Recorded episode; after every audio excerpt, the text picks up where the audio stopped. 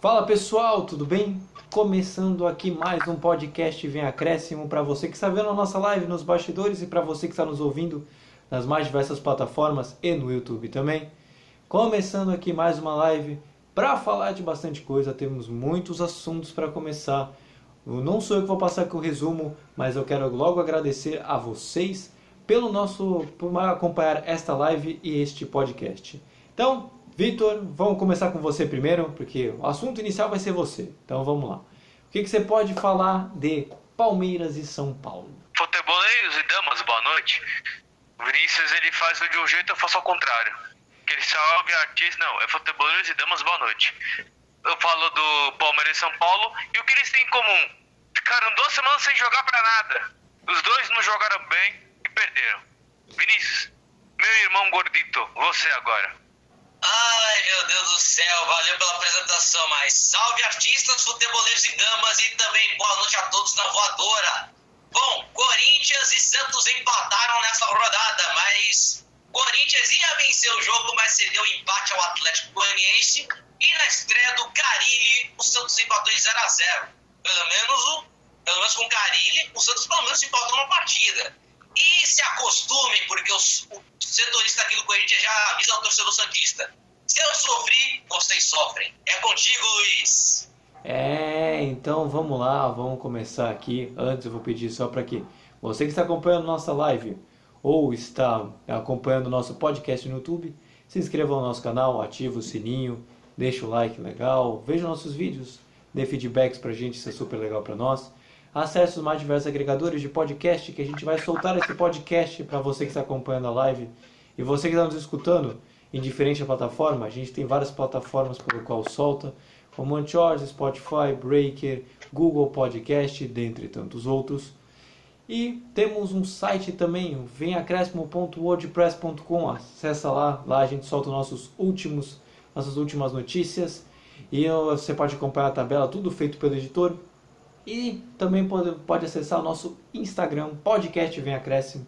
Lá o conteúdo é variadíssimo, lá a gente coloca um pouco de meme, prognóstico dos jogos, acompanha os times nas, nos stories, dentre tantas outras coisas.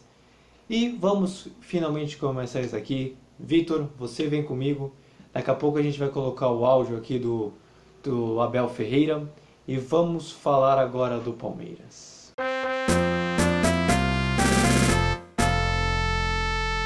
Concordo com essa observação. Uh, acho que entramos muito bem no jogo. Tínhamos planeado ter bola e atacar com mais paciência. Tínhamos dois jogadores entre linhas para jogar curto, para jogar no espaço nas costas dos médios do nosso adversário, que era o Dudu, que era o Veiga, e na profundidade tínhamos o Rony e o Wesley, e nós acabamos por criar uh, oportunidades aí, quer, que se, quer através dos passos longos do Everton, quer através de passes interiores com uma posse de bola mais pausada, porque é a única forma, na minha opinião, que nós temos de, de ganhar a este adversário. É um adversário que tem muita qualidade individual e, para mim, a forma que nós temos de, de lhes ganhar é ficar com bola, é ter bola, é desgastá-los com bola, é fazê-los sofrer com bola. Esta era a nossa grande, grande ideia e penso que no, na primeira parte, tirando, e já vou falar do erro do gol que sofremos, uh, acho que nós seguimos o plano. Então, passado o áudio do Abel Ferreira a respeito desse último jogo contra o Flamengo. Vitor, antes de mais nada, fale da semana do Palmeiras. O que, que dá para dizer? Que antes de enfrentar o Flamengo, o Palmeiras se aproveitou dessas duas semanas para treinar, corrigir o que estava sendo feito errado, entre outras. Começando aqui, foi uma partida brilhante, muito dinâmica, mas mostrou o quanto o Flamengo é superior menos com os desfalques. Primeiro tempo começou com as equipes se estudando. O Palmeiras tinha mais iniciativa e o Flamengo a posse de bola. Em um contra-ataque, Wesley abriu o placar, deixou o Isla comendo poeira. Naquele momento, mostrava um Palmeiras diferente e com oportunidade de fazer mais. Só que não deu tempo de comemorar o gol. Eu já emendei uma frase na outra. Só que não deu tempo de comemorar o gol.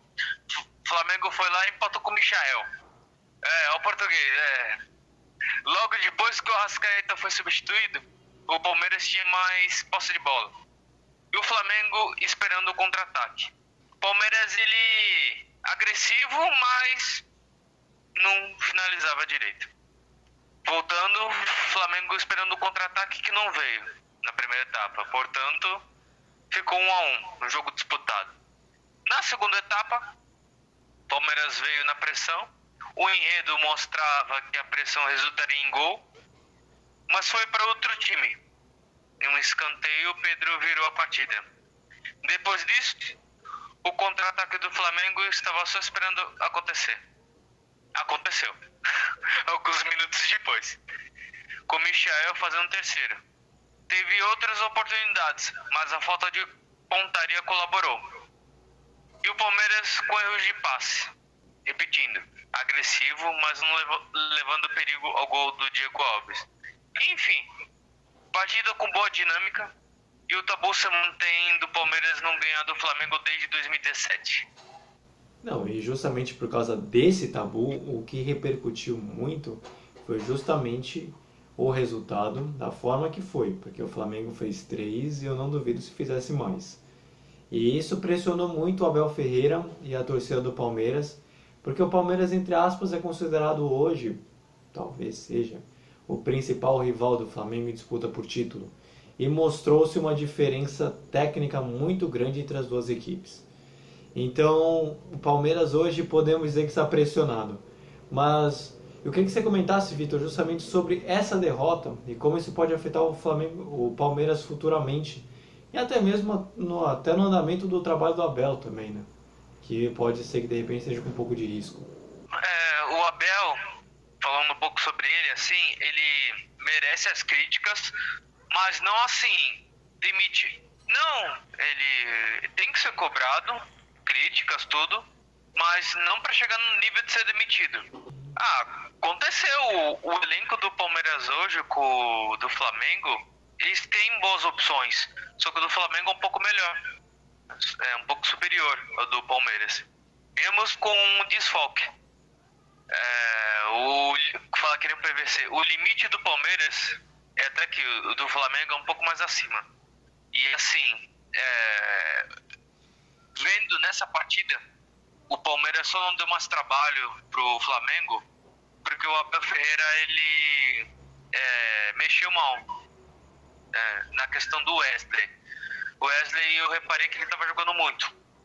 Né, tava deixando o Isla para trás algumas jogadas, tava fazendo umas belas jogadas, tanto que eu falei do gol, e ele tirou ele o Wesley. Aí baixou as linhas, tudo, colocou o Bruno Lopes, o Luiz Adriano, não teve aquela velocidade. Vai, tirou. Colocou o Gustavo Scarpa, não colocou o pessoal de velocidade, só tinha o Dudu.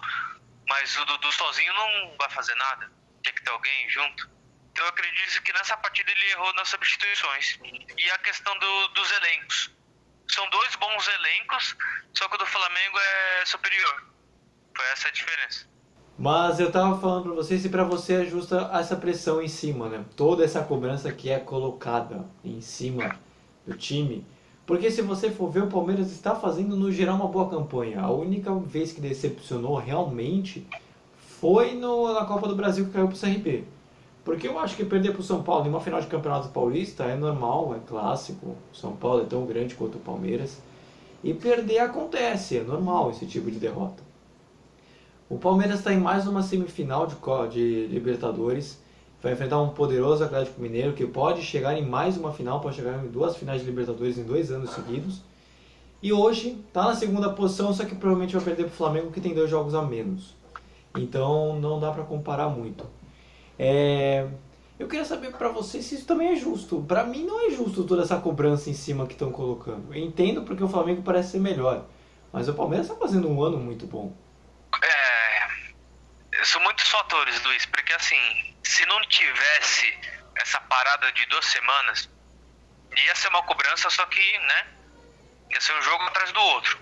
Sim. Como eles tiveram duas semanas, é, o que você pensa? Ah, eles devem ter aproveitado essas duas semanas para descansar, para treinar mais, para absorver as ideias do treinador.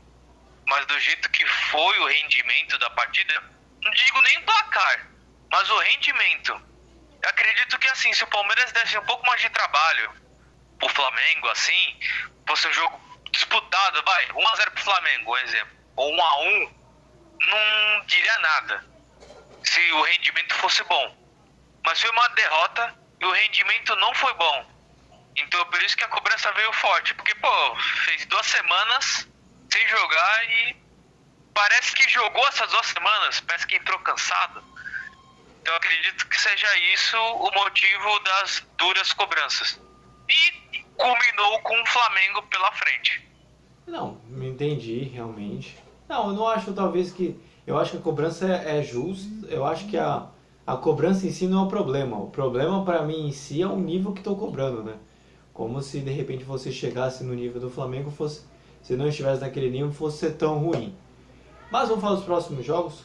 O próximo jogo, aliás, o Palmeiras enfrenta a Chapecoense fora de casa no sábado às 5 horas da tarde. Então, Vitor, o que, que dá para fechar? O que, que dá para colocar desse Palmeiras? Eu é não vou dizer que é uma vitória certa, mas é o segundo hoje contra o último, né? Então, o Palmeiras é bem favorito. A Chape vem embalada, né? Ganhou do Bragantino de virada. Eu assisti esse jogo. A Chape jogou bem, tudo. O Bragantino é que deixou a desejar. Foi guerreira. Então, eu acredito que a, partir de sábado, né, 5 horas da tarde, ela vai pra cima do Palmeiras, né? Porque uma vitória com o Bragantino eleva a moral. E pro lado do Palmeiras, assim, é juntar os cacos e tentar a vitória. Porque ele já tá, se eu não me engano, se não me falha a memória, salvo o melhor de meu juízo, é, seis pontos de diferença pro líder. E o Palmeiras é o segundo colocado. Luiz, você tem que pensar assim, o Palmeiras é o segundo colocado e já tá tendo essa cobrança. Imagina para quem tá lá embaixo. O Exatamente. segundo colocado é uma cobrança assim, imagina. Exatamente. É, a diferença do Atlético Mineiro pro Palmeiras, se eu não me engano, é seis pontos. Olha só. Então o Palmeiras tem que juntar os cacos e conseguir a vitória e torcer contra o Atlético Mineiro para chegar perto. Se você não me falha a memória também, parte 2, Corinthians acho que está a quatro pontos do Palmeiras. E o Corinthians acho que tem tá sexto e o Palmeiras está em segundo. Ou seja, olha só como as coisas estão se aproximando na questão de pontuação. A parte de cima vai ficar embolada. Quando a gente chegar a falar, a gente vai falar do Corinthians logo logo. É o próximo dia que a gente vai falar o Corinthians. E aí o Vini vai poder responder melhor essa questão, já que é o setorista. Mas realmente está bem próximo a situação mesmo. Então, é, vamos fechar aqui. É, e bora lá, vamos falar agora do, do Corinthians. Juventude, é, ele atuou hoje, fez o gol e foi um dos grandes destaques do time. É, é o processo de maturação desses atletas. Nós estamos na casa faz três meses e algo, é, e os atletas é que respondem e os conceitos, as ideias e os treinamentos que se dão diariamente. A resposta é deles. Nós estamos, obviamente, no comando é, para procurar gerenciar bem e dar oportunidade para o atleta e não jogá-lo dentro de um campo simplesmente. E nós estamos construindo, sim, como tantos outros. Exige trabalho, são muitas horas de trabalho com cada um dos atletas, dentro do grupo também. E o GP é um atleta que respondeu, está respondendo de forma muito positiva um bom jogador, um jogador que tem muita margem de crescimento, um jogador com boa velocidade, boa dinâmica, bom acabamento, como nós vimos hoje. Canhoto, pé contrário, é, é, é taticamente interessantíssimo, pode jogar pelo lado também esquerdo. É, feliz pela participação dele e é uma construção, é a maturação. Bem, então, agora falando do Corinthians, já escutou o áudio do Silvinho e Vini, vamos começar falando da semana corintiana. O que, que dá para dizer? Eu já sei que não foi uma semana positiva para ninguém, mas o que, que dá para falar do Corinthians? Luiz, tem uma, vai subir uma hashtag aqui que você vai ver, que tá aí, ó, no cantinho aí, ó. Volta, Volta Mano Menezes. Só de, de ter visto o jogo do Corinthians, tanto quanto o Juventude, tanto também quanto o Atlético Goianiense, já me bateu uma saudade do Mano Menezes. Mas, eu não lembro de se no último podcast a gente havia comentado do jogo contra o Juventude, alguma coisa, mas eu vou resumir aqui rapidez que o Corinthians recebeu o Juventude em Itaquera, tomou o gol do Juventude com o Ricardo Bueno, aí o Corinthians empatou no gol de falta do Roger Guedes, com um golaço. Mas foi uma partida muito abaixo do Corinthians naquela partida. Mas também Contra o Atlético Goianiense lá no Acioli, de novo, Corinthians jogou mal, mal e jogou mal. Não sabia que Jô, Renato Augusto e Luan faziam falta na equipe. E olha que o Luan é reserva, hein? E olha, pelo amor de Deus, tem que dizer desse primeiro tempo aí, meu Deus. O primeiro tempo horrível, meu amigo. Muito horrível mesmo. Tá tão horrível quanto meu cabelo, que eu tô ajeitando aqui para comentar esse Corinthians e Atlético Goianiense aí. O que era para ter a estreia do William não aconteceu, porque a Anvisa, assim como fez no jogo da Argentina, barrou, barrou o jogador. Mas diferente da partida que não foi paralisada, então o jogo continuou. Aí, quem entrou no lugar do William? Gabriel Pereira, também, também conhecido como GP. E olha que oportunidade que teve o cara, hein? No, literalmente, quando o Silvinho optou em escalar de titular, ele foi lá no segundo tempo e fez um golaço. Meu irmão, assim como Adson, Gabriel Pereira também é outra revelação do Corinthians que está surgindo aí pro futebol aí. Mas aí, lindo, maravilhoso. Era só segurar o resultado, né? Porque o Corinthians havia empatado no outro jogo, então é aquilo, né? Já que o Bragantino havia perdido contra a Chape, então é uma vitória que ia deixar o Corinthians na, na cola do Bragantino, e ainda mais na cola do Flamengo, inclusive. Mas, por ironia do destino, quando o Silvinho colocou Marquinhos em campos, a gente pensou assim: vai chegar uma hora que esse Marquinhos vai fazer alguma coisa de interessante nesse jogo. E fez. Fez falta para o Atlético. Num toque de mão, surgiu um cruzamento e o gol do Zé Roberto, que é o carrasco do São Paulo, do Santos e do Corinthians. E aí teve aquele lance polêmico que o VAR tentou interferir, falando que o gol, gol foi irregular porque o cara estava adiantado, etc.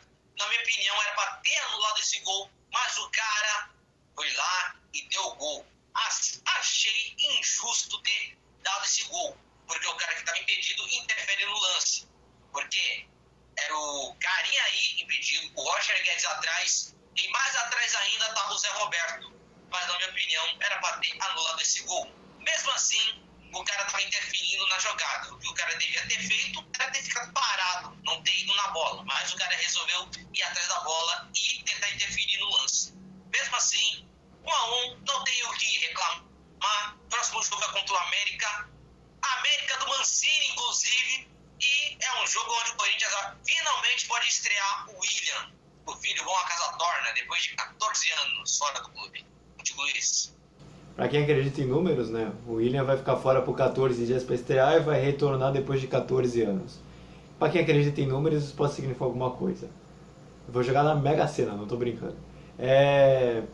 Não, eu queria falar com você a respeito dessa polêmica do gol porque isso repercutiu muito nas redes sociais, os torcedores corintianos, e não só corintianos, realmente quem acompanha o esporte, é, comentou muito a respeito desse lance, falando como o VAR não é, precisou, não interferiu diretamente no gol, era para ter anulado. Aí teve gente falando que não, teve gente falando que não interferiu, teve gente falando que interferiu, que o Corinthians tinha que ter ganho o jogo. Então, o que que dá para supor, o que que tinha que acontecer para o gol é, ser, ser anulado ou não ser anulado? Por que existe toda essa polêmica do gol, apesar de você já ter explicado um pouquinho? A polêmica do gol dado o Atlético Goianiense foi assim: é, foi num lance de bola parada. Assim, o Marquinhos deu toque de mão ali nos cafundó ali do, da, da lateral. Aí era quase hora dos acréscimos, né? Era quase 45 minutos para dar o um acréscimo. Aí, aí o Natanael cruzou a bola, aí um jogador chamado Brian Rodrigues ou Brian Montenegro, não lembro o nome do cara, ele estava em posição irregular no momento que partiu o lançamento do Natanael, que foi o cara que fez o cruzamento do, gol adversário. Só que aí, no caso do Zé Roberto estar tá em posição legal, não, não há dúvida, não há dúvida, ele estava muito atrás. O problema estava no jogador que estava impedido. Ele estava indo em direção à bola para disputar.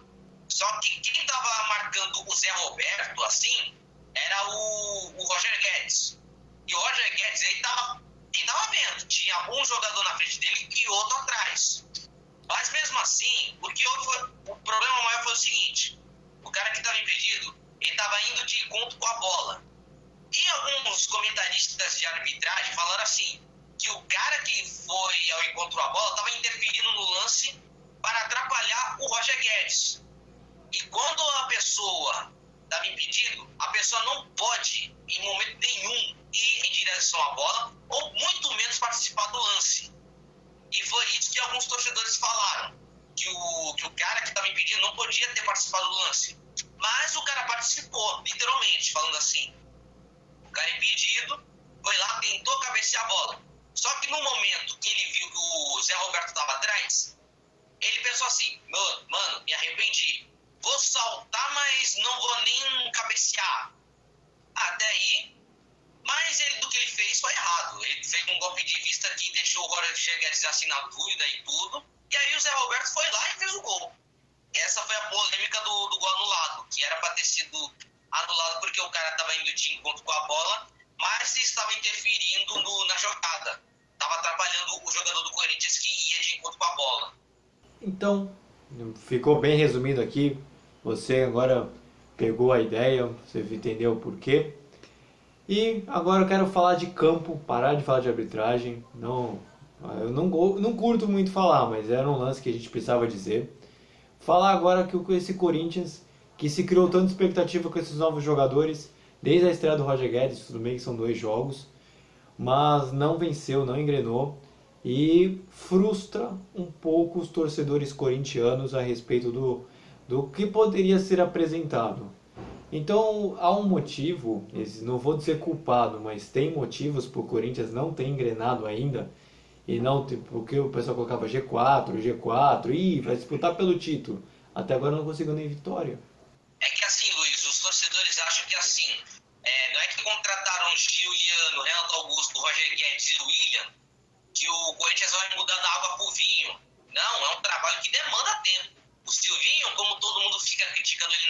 tem, tem gente que chama o Silvinho de estagiário. Calma, cara. O cara começou a carreira no Lyon e agora está tendo sua primeira experiência como treinador aqui no Brasil. Só que ele, ele ainda está implantando as suas ideias, porque é claro que quando o Juliano estava jogando com o Renato Augusto, antes de pegar o Juventude, o Corinthians estava indo bem. Mas foi logo nessas partidas, assim, foi logo na partida contra o Atlético Goianiense, que eu vi o Juliano jogando mal. Essa foi assim, a minha primeira, a primeira partida do Juliano com a camisa do Corinthians que ele jogou mal. Contra o Juventude, ele até foi bem. Mas nesse jogo ele foi muito abaixo. Mas é claro, é, teve. O Corinthians até sentiu falta do William, que, aí, que ia estrear e tudo. Mas essa má fase não se resume só no Juliano também não. O Mosquito também caiu de rendimento. É, apesar da falta também que fez o Renato Augusto e também do Rony do segundo tempo, que ele sentiu uma lesão, uma fisgada na coxa, o cara ficou. É, saiu de campo chorando, inclusive. A gente torce para que não seja nada grave com ele. Foram jogadores que fizeram muita falta. Então, para um trabalho que demanda tempo ainda, ainda tem muitas coisas a se acertar. Por exemplo, o, além do Roger Guedes também ter sido escalado como centroavante fixo, eu achei uma péssima ideia do Silvinho, porque era melhor ter deixado o Roger Guedes como falso 9 do que um centroavante fixo, que é aquele que fica parado na área, na área só esperando, esperando pela bola cruzada ou, ou de alguém fazer um lançamento para ele fazer o gol, entendeu? É, e para finalizar, era isso mesmo. Era para também ter utilizado outros jogadores da base, como por exemplo o Cauê, que está se destacando no Sub-20, ou, ou ter escalado pelo menos o Felipe Augusto, mesmo não tendo o, o, reserva, o Luan como reserva, que ficou de fora desse jogo. Então, Vini, vamos falar do próximo jogo do Corinthians, que é contra o América Mineiro, fora de, em casa, desculpa, domingo 6 e 15 é, Então, o que, que dá para esperar desse time corintiano contra um América em casa? O que eu espero, Luiz, é que o Corinthians vai, ó, vai ficar mais de olho no técnico que tá no outro lado do que do que tá comandando o time. Claro. Pô, quem diria? Vai enfrentar o Mancini, gente. Olha, pra quem tá com saudade do Mancini, Pô, vai todo mundo pediu volta Mancini, volta Mancini, volta lá, volta lá, volta lá. Mas falando agora do, do confronto em campo, tirando a saudade do Mancini. Bom, Corinthians e América Mineiro tem tudo pro Corinthians ganhar, já que vai ter a estreia do William e provavelmente vai ter os retornos do Jô e do Renato Augusto. Pelo menos, né? Já do Rony não sabemos, porque ele vai estar tá lesionado, a gente não sabe qual é a gravidade da, da lesão. Mas o que a gente pode esperar é de um confronto extremamente favorável ao Corinthians. Porque o América está lutando para não cair, né? Tá dividido posições com São Paulo lá em 17 por aí, 16 por aí. Mas com o Corinthians retomando a sua boa fase e ainda apostando nas jogadas e também sem ficar dependendo do Mosquito ou também de algum outro jogador específico, o Corinthians tem tudo para ganhar esse jogo. O Corinthians precisa muito do coletivo. É claro que o Júlio não pode ter, não pode ter jogado bem a partida, mas tem tudo para o Corinthians ganhar, de retomar essa boa fase e de trazer mais três pontos. Lembrando que o Corinthians não anda bem em Itaquera. Conquistou apenas três ou quatro vitórias dentro de casa. Mas o Corinthians agora tem que abrir o olho, tem que melhorar o seu retrospecto na sua casa. É claro que o Corinthians como visitante é on fire, mas tem que melhorar em tudo ainda. Ainda tem muita coisa a melhorar ainda. Então, agora vamos falar agora do São Paulo. Vou chamar o Vitor de volta. Sí, tal vez llegamos, la rodada número 19 para a gente, para São Paulo, e podemos hacer, fazer um, mínimo balance deste Brasileirão eh, porque estamos ao meio, no meio do campeonato. É um, um, é um campeonato muito incidentado, cheio, cheio, cheio de incidentes, coisas increíbles que, están, que, que, que estamos atravessando e, e tivemos que passar, cheios de lesões, complicados para a recuperação dos jogadores. En estos 15 dias não pudimos recuperar ninguém. Os 10 minutos de, de Rigoni fueron los 10 minutos, los primeros 10 minutos en 15 días para él después de, de Juventude. Eh, Arboleda no recuperó, Marquinhos recuperó. Eh, dos días antes tuvimos também a situação de, de Dani Alves.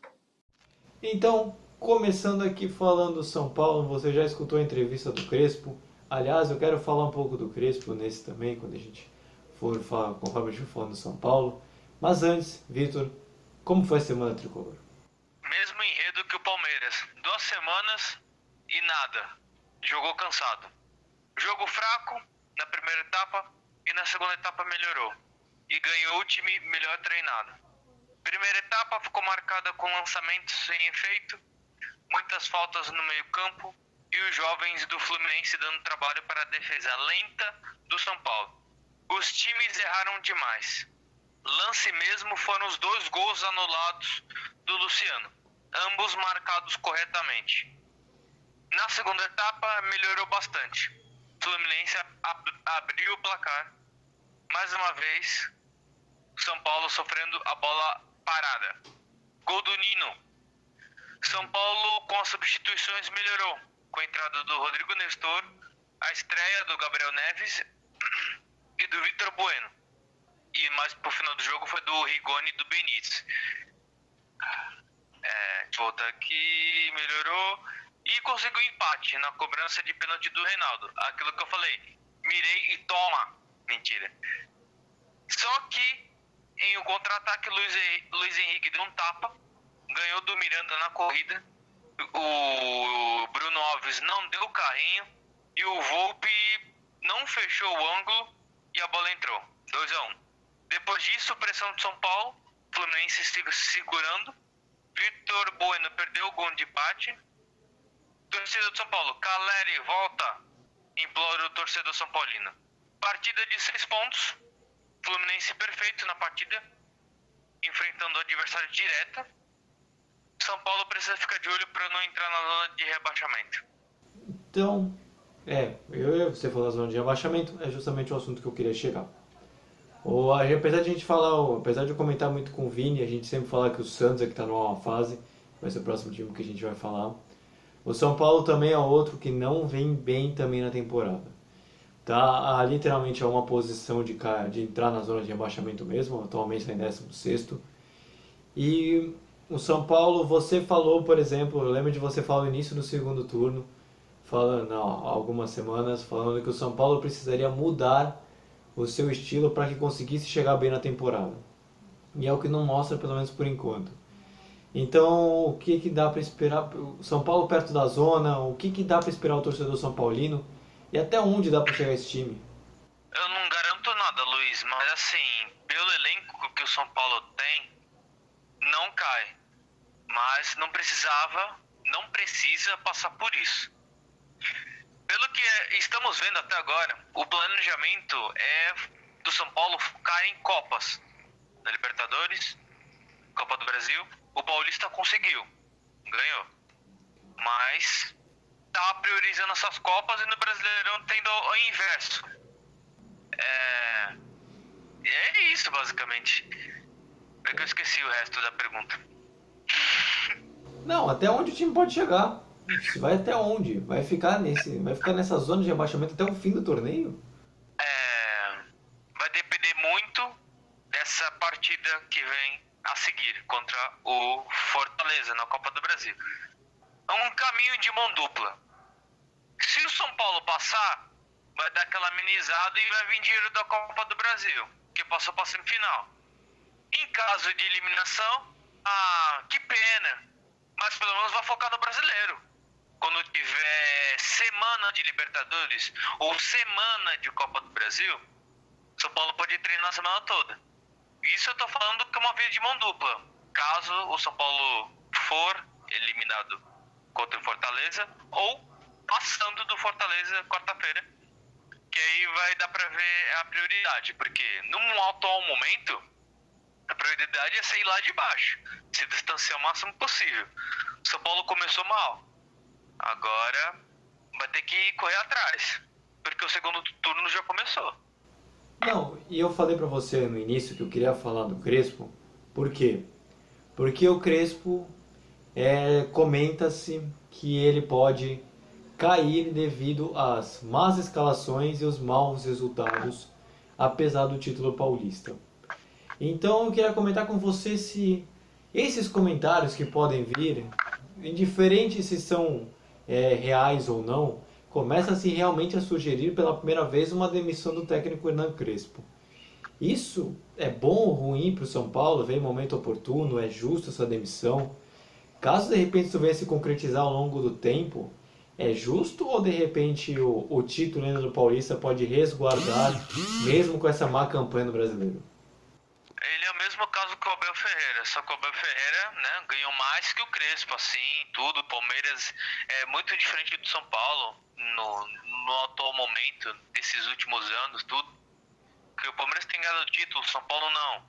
E o Crespo foi o que tirou o São Paulo da fila. Tem essa parte junto. O São Paulo tem mais pressão do que no Palmeiras, um exemplo. Por causa de títulos. E o Crespo, ele mostrou está mostrando, não sei se eu posso falar no momento, mas assim, que não é só ele. É, dá pra ver que é um. Ele tem culpa, mas também os jogadores também têm uma parcela. São erros individuais que estão custando muito caro. caro. O Crespo também, eu não vou isentar ele na questão da escalação, tudo. Vendo a escalação do início do jogo ontem, eu fiquei com uma sensação que assim, Bom, ele tem um plano. Mas será que vai dar certo? Eu vendo a escalação assim, eu não queria falar assim, ah, com essa escalação perdeu. Não, era uma escalação razoável, mas Benítez, Rigoni no banco, será que ele já tá pensando na Copa do Brasil? Tá poupando? Não sei se era hora de poupar, porque a situação no Brasileirão não tá muito boa. Mas eu acredito que assim, o Crespo ele não, não deve ser demitido não. Ele tá fazendo um bom trabalho. É que tá vindo um monte de percalços aí. É, a questão dos lesionados, pendurados, tudo. Tá ins insano o Crespo. Então, ele pensa que a partir de 2022 vai ser um ano diferente. Vai ter pré-temporada, tudo. vai começar tudo do zero em 2022, assim. O calendário vai fluir melhor. Melhor do que já tá, não sei, mas. Vai tentar, né? Vai tentar fluir melhor. Não, mas acho que vai fluir só pelo fato de, se Deus quiser, a gente não ter mais pandemia aqui no Brasil. Só disso já vai melhorar muita coisa. Mas vamos falar dos próximos jogos. São dois, nesse caso realmente próximos jogos. Primeiro pela Copa do Brasil contra Fortaleza fora de casa, quarta-feira às 9h30. E no fim de semana, no domingão, 4 horas da tarde, em casa contra o Atlético de Goiás. Então você já classificou como uma semana decisiva para o São Paulo para o resto da temporada. Então, quais suas expectativas para essas duas partidas? Bom, quarta-feira contra o Fortaleza. São Paulo e Fortaleza foram duas equipes que perderam nessa rodada pelo Brasileirão. E vão medir forças quarta-feira. É, com empate, o Fortaleza passa e o São Paulo tem que ganhar. É, qualquer empate com mais de dois gols, se eu não me engano, o São Paulo ganha, passa na verdade, enfim. A escalação inicial e o rendimento do São Paulo, o reforço do, do Arboleda, se ele participar, vão definir se o São Paulo tem chance de passar ou não. Porque o São Paulo está bem desfalcado nessas últimas partidas. E eu creio que todo reforço nesse momento vai ser bom para o time. E o Gabriel Neves e o Caleri não jogam porque as inscrições já terminaram. Então eles só estão disponíveis no brasileiro. Vai ser um jogo difícil. Quem ganhar, parabéns, vai ganhar mais dinheiro na Copa do Brasil. Agora, visando o Atlético Goianiense, o São Paulo tem a chance, no Morumbi, contra o Atlético Goianiense, fazer um bom resultado. Não digo nem fazer goleada, mas, né, fazer no mínimo necessário.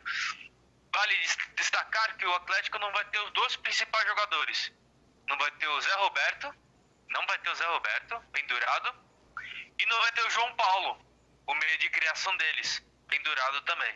Então, não sei se pode contar com isso, com é, o, a, o, esses dois jogadores ausentes, importantes do Atlético Goianiense, não voltar nessa partida. Então, pode dar aí uma mexida no jogo pro São Paulo. Então, a gente fecha aqui a parte do São Paulo e agora vamos falar do último e não menos importante time. Já anunciou anteriormente, vai ser o Santos. E aí eu chamo o Vini, que a gente vai falar que também a gente tem bastante assunto do Santos também. Nosso segundo tempo, a gente rodou bastante a bola no campo adversário. Né? Só agora vou, vou começar a cobrar que, que a gente possa agredir mais o adversário, jogar essa bola mais dentro da área, chegar mais, chutar mais, incomodar mais a defesa adversária. Esse vai ser o meu primeiro passo. É, a partir de agora, já que eu gostei da troca de, da, das trocas de corredores, começando pela direita, terminando na esquerda, eu gosto desse jogo de mudanças, né? mas agora chegando ali na linha de fundo, chegando perto da área, a gente tem que ser mais agressivos. Em relação às substituições, a, a partir de amanhã cedo a gente começa a pensar, provavelmente perdi também o Robson, zagueiro, né? por contusão provavelmente, e amanhã a gente começa já a pensar e elaborar o jogo contra o Atlético Paranaense. E para falar agora do Santos, você já escutou o áudio do novo treinador Fábio Carilli. Vini, antes de mais nada, fale da Semana Santista e o que, que a gente, pô, o que, que já aconteceu de melhor ou não. Luiz, nada acontece de bom com o Santos. Não ser que nessa semana o Santos anunciou o Carilli para suprir a vaga do Diniz, né? o Diniz, esse torreteiro aí que já foi pro Vasco. Aí, o que, que dizer dessa partida contra o Bahia? Nada. Dizer nada. Tem nada a dizer. Foi um jogo sonolento pra caramba até. O Bahia foi melhor do que o Santos. Carilli chegou a dizer no, na entrevista que ainda tem ideias do antigo trabalho, né? Do antigo trabalho de quem, né? Quem? Ainda tem as ideias do Diniz, né? Quem? Quem? E aí, o Santos ah, não conseguiu é, jogar direito. O Santos se viu desorganizado no primeiro tempo. Por sorte que não tomou gol, muito menos do Rodaliga. E no segundo tempo, quando o Santos estava melhor, nenhuma das chances se resultaram em gol. Em resumo, posso dizer isso. Santos ruim, mesmo trocando de técnico. Não, o que eu queria falar com você do Santos é que o Passa-se com esse resultado mais de um mês do clube sem vencer. Isso é uma marca ruim para não só para o Santos, para qualquer time isso. E de certa forma isso me assemelha muito à demissão do Diniz no São Paulo, que também ficou muito tempo sem ganhar. É, então o que, que, o, o que, que dá para esperar do Santos? De repente confiança para os próximos jogos? Porque um mês, mais de um mês sem vencer é, um, é muito duro, é muito pesado. É, mais de um mês. Olha, difícil, hein? Galera, se põe no meu lugar então, né? se põe no lugar que é setorista do Santos e ainda tem que acompanhar é, o que, que acontece a cada rodada com o Santos.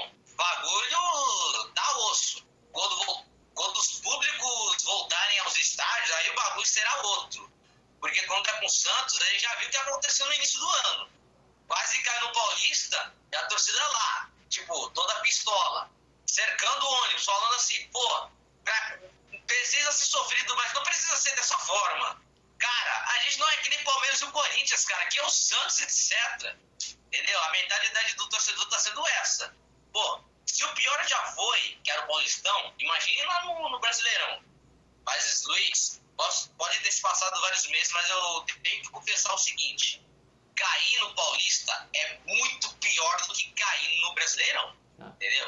Verdade. Isso é verdade, esse bilhete. Incomparável. É muito mais vergonhoso, né? Não dá para comparar você cair no estadual e, e no nacional, né? É, não dá para comparar. Mas eu queria falar justamente para você do novo comandante do Santos. Muito se atribui a essa má fase do Santos hoje ao, ao Diniz, o que tem certa parcela de verdade, mas também, é um, mas também não é tudo. Então chegou o Carini, que com boas indicações dos corintianos, você que é setorista do Corinthians, talvez você possa até dizer também, os corintianos em si, os torcedores do Corinthians gostaram do Carilli, é, muitos comentários na rede social, essas coisas. E assim, o, e ele pode bem, você acha que esse primeiro jogo, de repente, dá, ele conseguiu ler o que o time precisa? Se você achou que ele foi bem nesse primeiro jogo, de certa forma? Porque o Santos agora daqui para frente também, assim como o São Paulo, que o Vitor colocou que tem uma semana decisiva por causa da Copa do Brasil, o Santos também está no mesmo, tá no mesmo jeito. Então, de repente, pode ser o cara que pode, entre aspas, ressurgir com o Santos? Dá para dizer assim?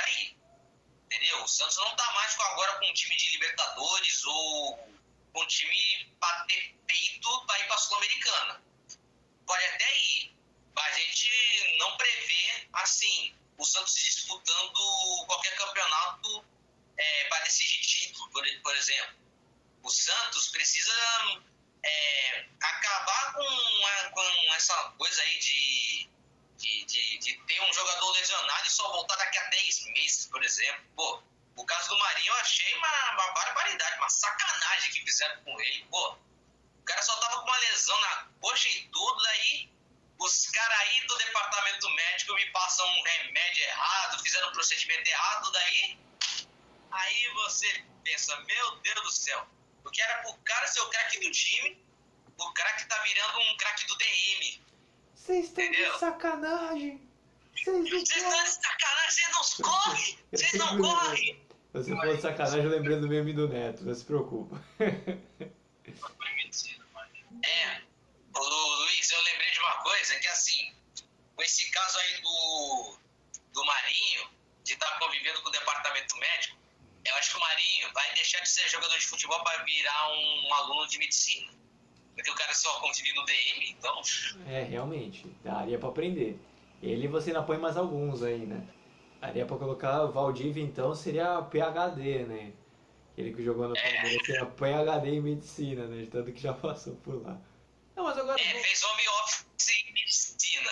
Realmente. Agora vamos falar dos próximos jogos do Santos, que assim como o São Paulo também tem dois.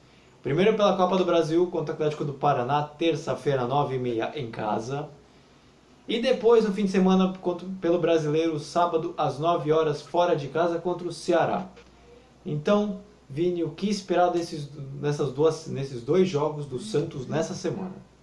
Bom, primeiro contra o Atlético Paranaense, o Santos tem uma obrigação de, de vencer o Atlético Paranaense em plena Vila Belmiro.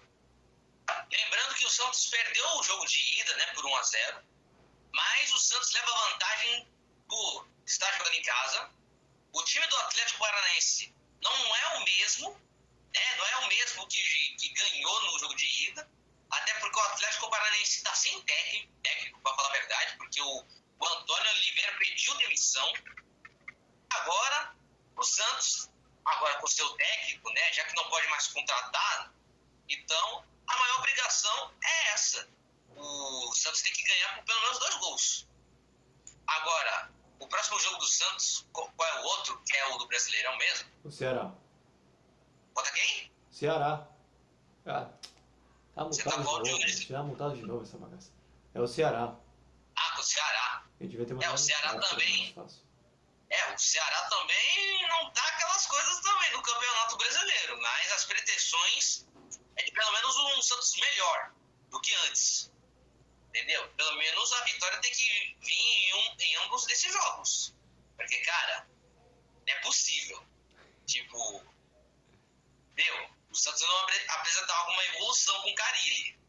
Porque se com o Corinthians já teve evolução, imagina com o Santos, né? Agora eu vou ficar nessa do. Ah, Carilli no Corinthians tem que dar certo no Santos. Não, não é nada disso. Tem que ver a filosofia do cara, por exemplo. Pô, se o cara é de toque de bola e de, de ter paciência na hora de finalizar alguma coisa, então o Santos precisa, pelo amor de Deus, vencer, porque senão o bicho vai pegar pro meu lado, que sou o do Santos, e ainda tem que aguentar a torcida me xingando no meu Instagram. Mentira. Então, partindo agora para o fechamento, obrigado a você que acompanhou essa live também. A gente já está fechando aqui o podcast, mas a live também tem seus momentos finais. A você que escutou o nosso podcast também de, toda terça-feira. Obrigado, Vitor, ao Vini também que participaram da live e da gravação. Foi muito legal, o tema é sempre muito da hora de fazer. Estamos chegando a um ano, chegando a um ano, quando você acompanhar esse podcast postado terça-feira, vai faltar apenas um dia. Quarta-feira completamos um ano de canal. Ter publicaçãozinha especial. O que? Não sei, mas vamos fazer. Então, é, a gente vai, a gente vai fazer uma publicaçãozinha especial. Siga a gente no nosso Instagram, que vai estar lá onde a gente vai fazer podcast Vem Acréscimo. Acompanhe nosso site vemacréscimo.wordpress.com nos ouça nas mais diversas plataformas de agregadores de podcast, Spotify, Anchor, Breaker, Google Podcast, dentre tantos outros que existem. E é, acesse ao, a Twitch do Vini, nossa, me deu branco, Twitch do Vini, que também acompanha, que a gente coloca lá, a gente faz a nossa live de sexta-feira. Deixe um feedback, se inscreva no nosso canal no YouTube também, deixar o like, ativar o sininho. Ixi, um monte de coisa aqui também, se eu puder, eu falo só amanhã. Então, Vini, reflexão da semana. Qual é a frase? A frase, Luiz, é a seguinte. Aos poucos eu vou me tornando um astronauta. O fígado já foi para o espaço. Maravilha, linda demais. Essa foi legal. É...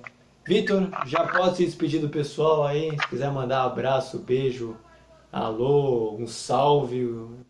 Futeboleiros e damas, boa noite, uma boa semana. O fim de ano tá chegando, o fim de ano tá chegando, ó, Natal aí, ó. Se preparem pro Natal. Só, ó, contagem regressiva, em setembro, metade de setembro, daqui a pouco Natal. Uhul! Uhul! Uhul! Então, Vini, o espaço é seu também. Quem quiser mandar um abraço aí, a sua frase final, o que for, o espaço é seu. Bom, artistas, futeboleiros e damas, meus queridos, minhas queridas, vão chegando mais um vídeo, mais uma live, podcast e tudo mais. Um aninho de vir acréscimo, quem diria, galera? Pô, um aninho passou rápido, galera. De inúmeras palhaçadas, de muitas gravações, de muita descontração que a gente teve por aqui. De alguns percalços hein, a respeito de gravação, da gente ter gravado em dupla, trio, uma vez, assim, podcast solo que a gente ainda não fez ainda.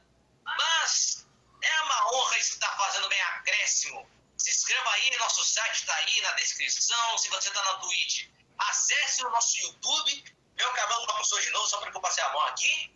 Bom, vamos encerrando agora mais uma vez, daquela forma que vocês estão acostumados. Isso mesmo. Só mudar aqui. Isso, deixar assim nessa parte. Ó, deixa eu ver. Eu vou para a minha esquerda, e vocês? Ah, eu vou para a minha esquerda. Vou para a minha esquerda. Minha esquerda. Isso. Bom, Fui! Tchau, Tchau Brasil! Que vem acréscimo!